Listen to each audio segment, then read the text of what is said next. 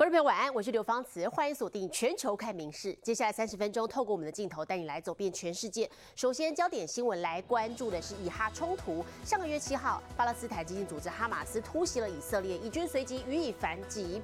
那么，特别是针对加萨地底下绵密大规模的隧道网路来做攻击。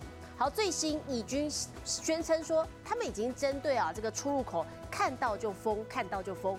最后呢，是摧毁了一千四百名这个哈马斯的相关的人士，另外还歼灭了高达一百三十个地道竖井。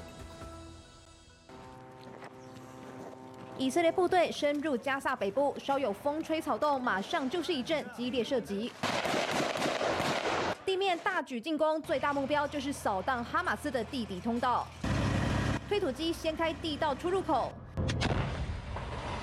再用炸药加以爆破，以军找地道工程浩大，几乎是挨家挨户搜寻。以色列一个月战果，宣称炸毁一百三十个地道竖井，歼灭一千四百名恐怖分子。然而所剩时间正在快速倒数当中。Two clocks. One of how long will it take the IDF to finish what they see as their target, and second. how longer the international community, and specifically the U.S., would tolerate the continuation of this ground offensive. Those are two, uh, those two are not in sync. 以色列猛轰加萨，造成生灵涂炭，也带来舆论压力，尤其来自美国。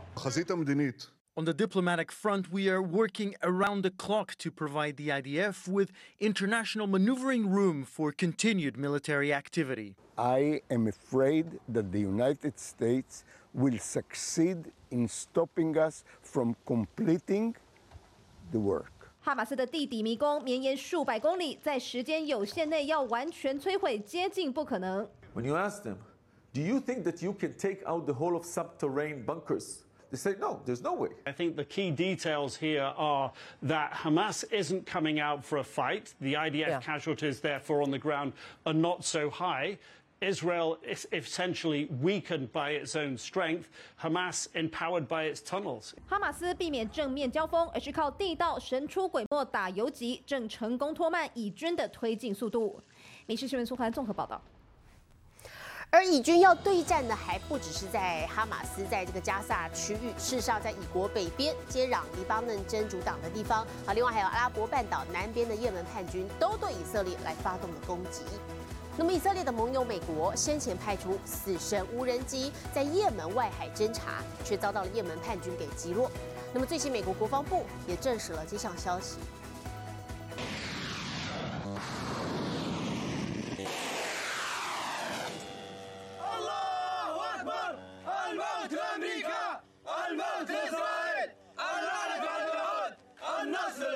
多架无人机一一发射，目标就是以色列。以色列和哈马斯交战，亲伊朗的也门叛军青年运动组织也虎视眈眈，频频朝以国发动攻击。而以国盟友美国日前派出无人机在也门外海侦察，也遭到也门叛军击落。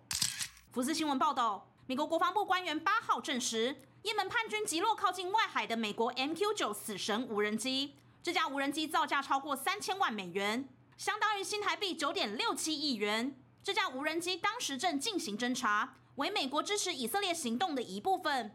然而，乱的不止也门，以色列东北方亲伊朗的叙利亚武装团体也不安分。八号，美军就展开反击。美国国防部表示，美国战机八号空袭叙利亚东部一处武器库据点，目的是要报复伊朗撑腰的叙利亚武装团体先前攻击美国驻扎在伊拉克和叙利亚的空军部队。Over 40 such attacks uh, in recent weeks, weeks since October 17th by Iran backed proxy groups on U.S. and coalition bases in Iraq and Syria. 而打从以色列和哈马斯一开战，北边黎巴嫩真主党也频频对以军攻击。以军八号表示，已打击真主党一处基础设施据点。此外，《华尔街日报》日前也报道，俄罗斯佣兵瓦格纳集团计划向真主党提供一套防空系统。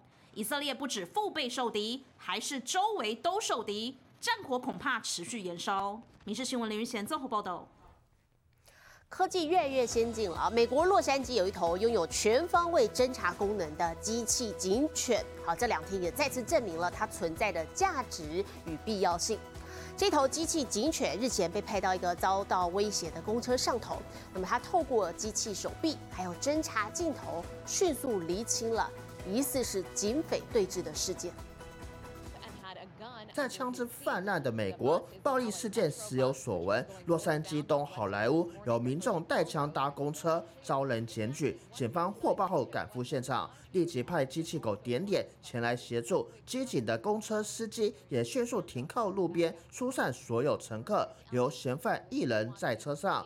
This new technology really played a very big part in bringing this situation to a calm resolution. 嫌犯意图不明，也不清楚身上是否有其他致命武器。当下看来，疑似是一场警匪对峙，因此机器狗被迅速派上公车后，用身上搭配的镜头查看，竟然发现嫌犯已经倒在车上呼呼大睡。醒来后，他也十分配合，走出公车就向警方投降。事后更发现嫌犯的枪只是 BB 枪。LA Metro handful of passengers were on the bus along with the driver, and they all made it off the bus safely.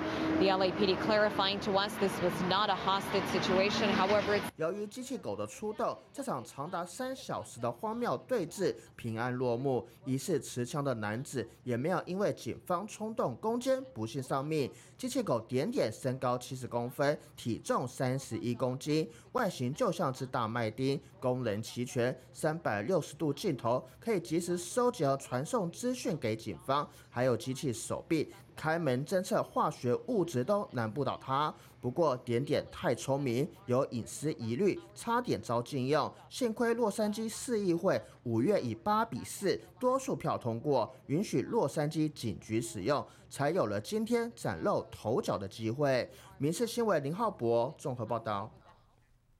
APEC 亚太经合会下个星期三要在美国旧山旧金山登场了。好，传出美国总统拜登还有中国国家主席习近平要举行场边会，好就改善双边的关系来做讨论。台海议题也可能是讨论的话题之一。不过美方也强调，美国不会在台海议题上做出新的承诺。拜习见面也不代表美方妥协。美国总统拜登下周可能在美国旧金山亚太经合会 APEC 上与习近平举行场边会，两人可能就化解中美因为间谍气球和晶片制裁导致的紧张关系，以及如何避免冲突进行讨论。I think it's very important that President Biden sit down face to face with President Xi and describe to him how we see things, you know, how we see our interests, how we see Chinese actions, what our objectives are, what we're trying, how we'd like to see things move forward. Talking doesn't mean compromising. 而针对台海议题，美国印太研究主任葛莱仪表示，台湾总统大选在即，美国在台湾议题上不会做出任何新的承诺。拜席会面的消息尚未获得证实，但前置作业已经陆续展开。美中军方高层六号在华府举行核武军控会议，而美国财政部长耶伦九号也和中国国务院副总理暨中央金融办主任何立峰在旧金山见面，为拜习会铺路。如果拜习会属实，这将是两人去年十一月 APEC 以来首次会面，也是习近平二零一七年来首次踏上美国国土。民事新闻综合报道。而台海议题也在七大工业国 G7 外长峰会上成为焦点议题之一。好，G7 昨天在日本东京落幕了，各国联合发声明呼吁，首先是在加萨人道性的战时停火，其次是重申 G7 对于乌克兰的支持，最后呢反对片面改变台海现状，并且支持台湾参与国际组织。那么另外，日本跟英国也刚刚举行了外长防长的二加二对话，同样强调台海和平稳定的重要性。地缘局势紧绷之际，G7 外长在东京开完两天会议，联合声明提及台海，强调台海和平稳定对于国际社会是不可或缺，以及反对片面改变台海现状，并支持台湾有意义参与世界卫生大会等国际组织。We of course oppose unilateral or coercive efforts to change the status quo with Taiwan. We'll also continue to stand up to China over its actions in the South and East China Seas. 以哈冲突以来首场 G7 会议声明当中，除了谴责哈马斯，也呼吁在加萨人道性暂时停火。そして特に人道支援やそのための人道的救助や 人道回廊の重要性等を確認したところであります。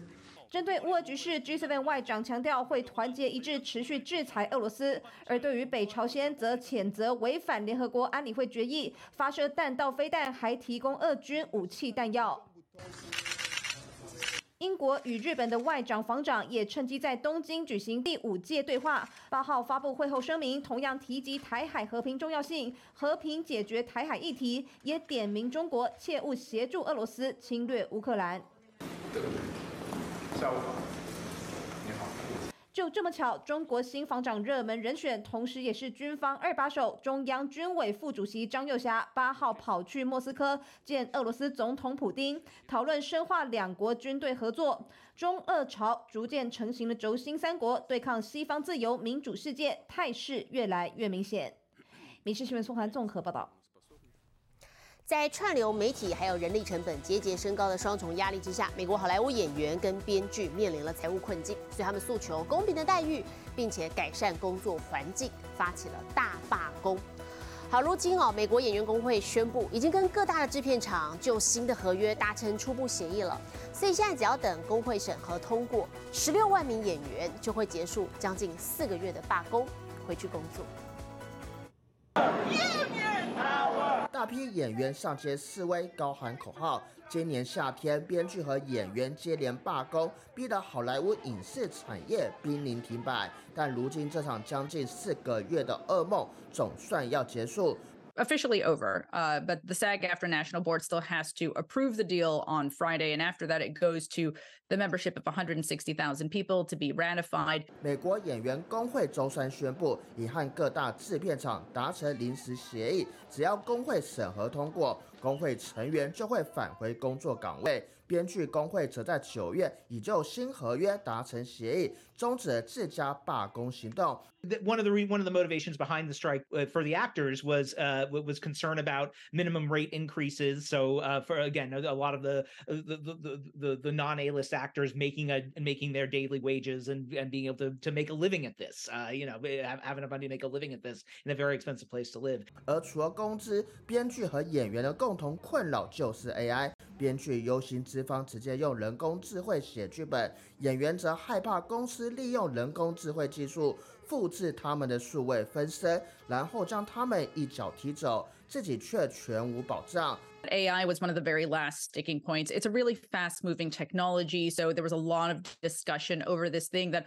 至于演员工会和制片方的协议细节，目前还未全部确定，但预计未来几天就会公布。民事新闻，林浩博综合报道。美国跟中国长达半世纪的猫熊外交要结束了吗？旅居华盛顿的猫熊一家三口昨天搭飞机启程返回中国了。好，其实近年来全美各地的猫熊相继约满返乡，现在只剩下亚特兰大动物园可以看得到，而且他们的合约在明年就要到期了，到时候猫熊恐怕会从美国的领土消失。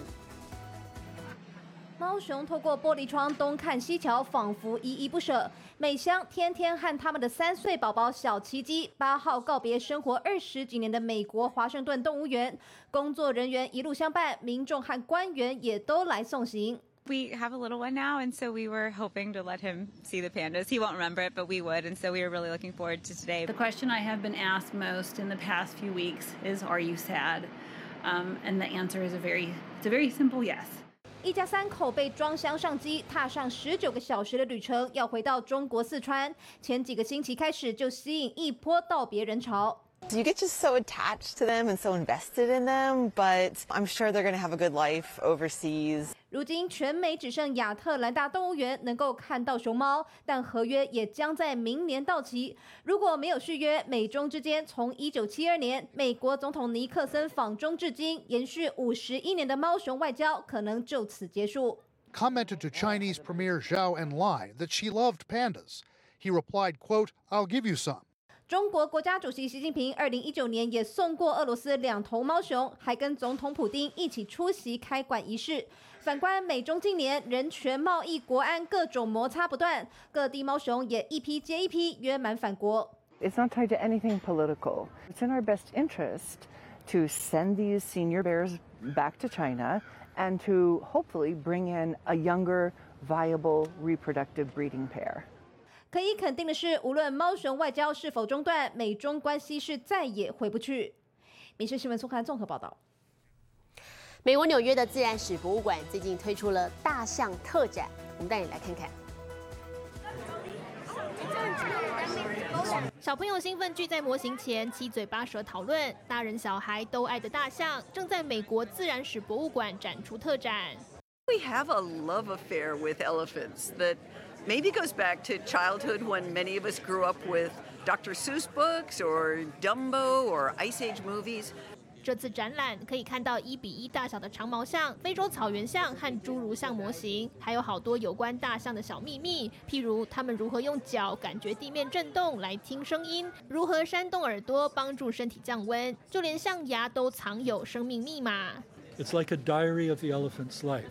Means is that you can sample the inside of a tusk at different points on the life cycle and see things like the following. In the case of a female, when in her life she was pregnant. 目前世界上只剩下非洲草原象、非洲森林象和亚洲象三种大象。对生活在北美洲的人来说，大象相对陌生。馆方希望透过展览，让大众进一步了解这种美丽的生物。民事新闻留言做报道。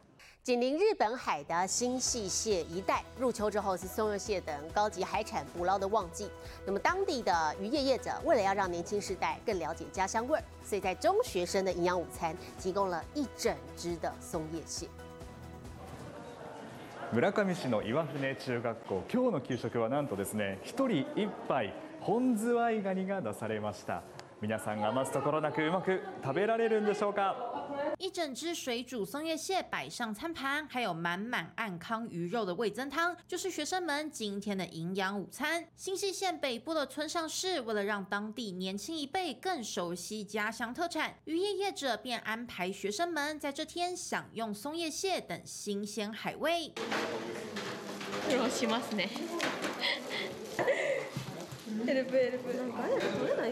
不过有许多学生是第一次品尝整只的松叶蟹，大家为了挑战剥壳，个个忙得满头大汗。但当好不容易将蟹肉放入口中时，便立刻露出满足笑容。地元のカニ食べたの多分初めてじゃないかな。新鮮ですごい美味しいです。とても柔らかくて美味しいです。 地元のものを他のところにも知ってもらってたくさん食べてもらいたいです。每年的十一月至隔年三四月是松叶蟹的捕捞旺季，业者也期待借由豪华营养午餐，让年轻人爱上海鲜，并且更了解在地的特产美味。民事新闻综合报道。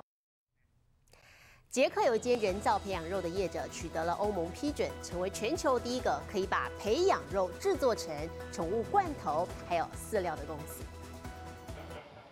显微镜下一丝丝的肌肉纤维，是用真正的动物细胞加入培养液，在实验室长出来的肉。这些未来将做成宠物罐头给猫狗吃。Dnešním dnem jsme se stali první firmou na světě, která má oficiální povolení k výrobě a prodeje kultivovaného masa pro psy a kočky. 捷克一家新创公司致力研发细胞培养肉，他们看准宠物市场庞大的商机，决定投入宠物食品的制作。Teďka teďka jsme ve fázi, kdy ten produkt se bude testovat, bude se testovat na palatabilitu, to znamená, jak těm zvířatům chutná a podobně. 培养肉在完全控制的环境下生产，据称不会受到大肠杆菌等细菌污染，也没有屠宰动物的道德疑虑。全球制作培养肉的公司很多，但都因为价格比真肉贵，不被广泛使用。这家公司表示，他们会用比较接近市售宠物食品原料的价格，提供给业者做成罐头、饲料等产品。该公司也不排除未来自创品牌。民事新闻综合报道。受到国际能源价格飙升等因素的影响，日本食衣住行等物价节节上涨，所以不管是民众或者是企业，现在都要想方设法的来节省开支。走进东京这间集齐品商店，陆陆续续有民众前来购买各种快到保存期限的便宜食品。面对日本物价持续升高，业者除了发现近来增加不少新客人外，平均每位消费者的购物额也比去年同期增加一倍之多。あそこの店は何が安い、こっちの店は何が安いで、その区別してメモしといて、その買う品物によってそっちへ買いに行きます。 随手关上闲置的家电电源，再打开 APP 监控家中用电量，每月可省下一千日元，约台币两百一十元左右的电费。另外，洗碗或洗澡时剩下的水也全部收集起来再利用，能省多少是多少。年金だけではとても厳しいんです。だからやりくりやりくりやりくりしないと、え、それでも追いつかない。 不止民众拼省钱，大小商家也得设法节约经营成本。这间新开幕的超市就将纳豆等商品直接整箱放进冷藏柜展售。另外，有部分饮料被摆放在常温区，省下大笔陈设人力和电费开支。面对看不见尽头的全球高物价浪潮，设法勒紧裤带，能省就省，也成了目前唯一的解方。民事新闻综合报道。最新的国际气象，我们接着把时间交给 AI 主播敏熙。Hello，大家晚安，我是明视 AI 主播敏熙。澳洲的塔斯马尼亚除了带欢出名，参天巨木也是当地的特色，最高大的树木甚至比雪梨歌剧院还高。不过，受到气候变迁和伐木的影响，已经威胁到这些大巨人的命运。敏熙期待这些神木未来能对外开放。让大家更加了解保护森林的重要性。接下来来看今天的国际气象相关消息。圣婴现象一如预料发威，南美的巴拉圭暴雨成灾，距离首都亚松森三百公里的城镇，至少有五个街区被淹没，将近四千人无家可归。周末预计还会有新一波降雨，灾情可能更加严重。现在来看国际主要城市的温度。东京、大阪、首尔最低一度，最高二十度；新加坡、雅加达、河内最低二十五度，最高三十二度；吉隆坡、马尼拉、新德里最低十八度，最高三十三度；纽约、洛杉矶、芝加哥最低四度，最高二十度；伦敦、巴黎、莫斯科最低四度，最高十二度。其他最新国内外消息，请大家持续锁定《民事新闻》。我是刘芳慈，感谢您今天的收听，也请持续收听我们各节 Podcast，带给您最新最及时的新闻。